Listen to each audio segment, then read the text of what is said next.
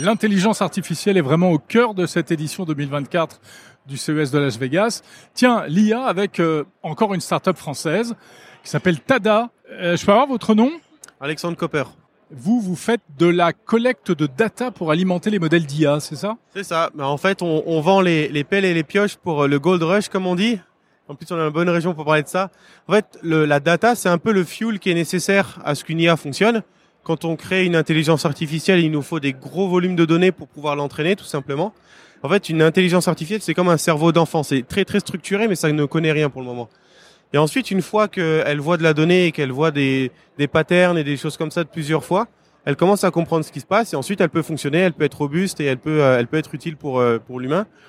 Donc nous, en fait, ce qu'on fait, c'est que euh, on aide des sociétés qui créent des intelligences artificielles, par exemple vocales, ou de ce qu'on appelle computer vision, c'est quand on a de la détection d'objets, de la reconnaissance faciale. comment est-ce qu'on fait pour que des voitures puissent rouler toutes seules? Ben, il faut qu'elles reconnaissent des lignes par terre, un feu rouge, un stop. Et en fait, pour reconnaître un stop, il faut beaucoup de photos de stop. Pour reconnaître un feu rouge, il faut beaucoup de photos de feu rouge.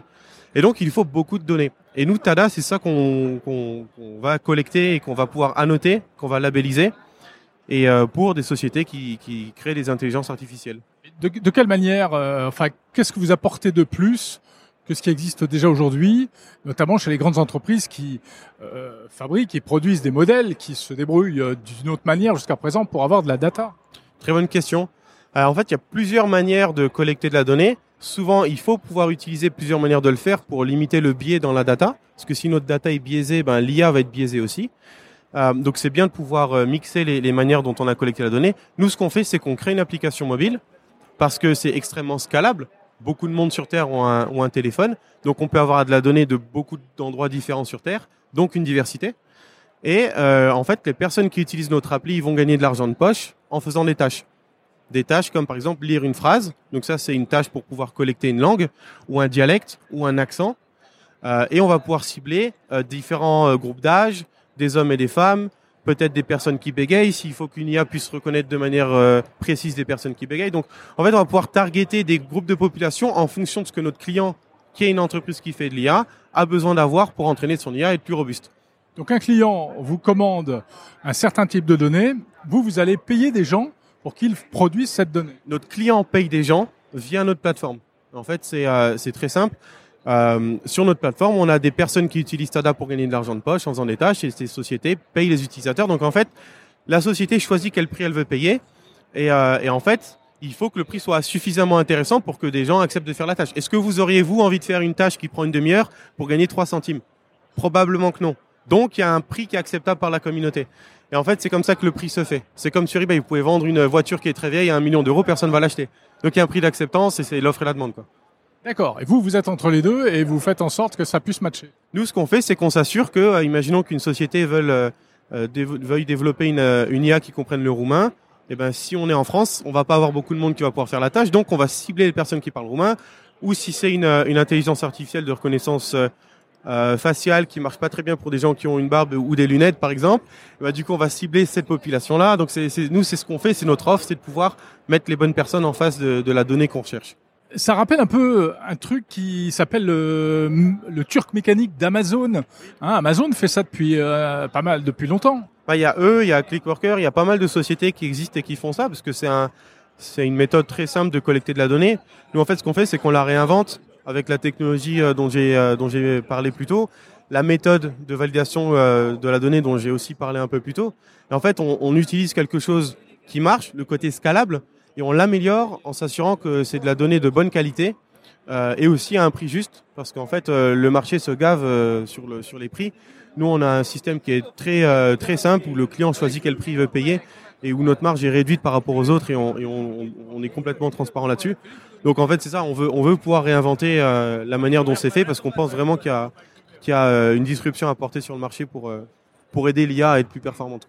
On est complètement dans ce qu'on appelle les, les, les micro-tâches liées à, à l'intelligence artificielle. C'est euh, c'est des prix qui peuvent être de quel ordre?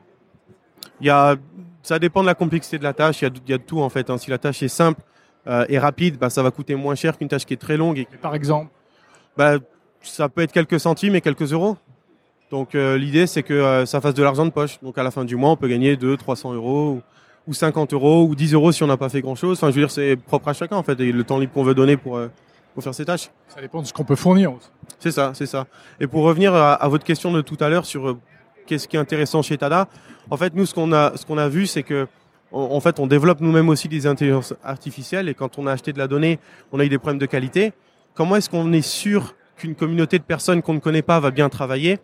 Eh ben, en fait, on a euh, un système qui est basé sur la blockchain, donc qui est complètement transparent. Donc ça, c'est la technologie qui est derrière Tada.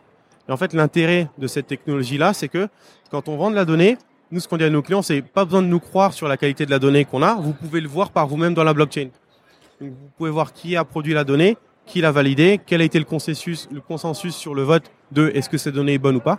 Et en fait, ça, c'est de la métadonnée qu'on vend avec notre dataset, enfin, qui est livré avec, qui vous permet de dire, oui, effectivement, j'ai un score de 90% sur euh, tel critère ou tel autre critère, etc. Et donc ça, c'est la, technologie qui est derrière Tada et qui nous différencie de, ce qui se passe sur le marché.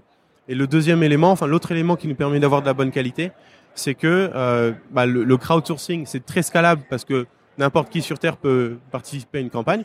Maintenant, comment est-ce qu'on fait pour être sûr qu'une personne lambda travaille bien? Eh ben, en fait, on a, on a un système de caution. C'est-à-dire que quand vous allez produire de la data pour gagner votre argent de poche, vous allez vous-même payer une caution au moment où vous soumettez de la donnée. Donc, du coup, vous avez un risque de perdre cette caution si vous travaillez mal. Ça fait que ça encourage les gens à bien travailler. Alors tout ça, ça a l'air très séduisant, très intelligent comme euh, concept, mais c'est encore un concept ou c'est déjà une réalité? Alors, on a lancé une phase de bêta en septembre. Ça nous a permis de valider euh, plusieurs choses. Tout ce que je viens d'ex- d'expliquer, c'était un concept. Donc, est-ce que le concept fonctionne vraiment? Et là, on a eu 5000 personnes à peu près sur l'application depuis le début septembre. On a produit 2,5 millions de tâches en deux mois et demi. Euh, et on a pu pousser les choses à faire, par exemple, 100 000 tâches en 24 heures. Donc, on a testé plein de choses différentes. On a eu des, des spécialistes qui ont essayé de, de tricher, de nous pirater. Ça n'a pas fonctionné, donc, donc on est très content. Et on a surtout eu énormément de feedback de notre communauté qui nous aide beaucoup, qui nous aide à améliorer l'application. Et là, l'application sera disponible au grand public dans quelques semaines ou quelques mois. Donc, pour bientôt, vous pourrez avoir Tada sur les App Store et un peu partout pour, euh, pour pouvoir euh, venir euh, collecter de la donnée. Tada, donc T-A-D-A. Qui est l'inverse de data. Bah oui, Tada eh oui, ça fait Tada, effectivement, qui est un- une exclamation bien connue en informatique. Exactement, merci.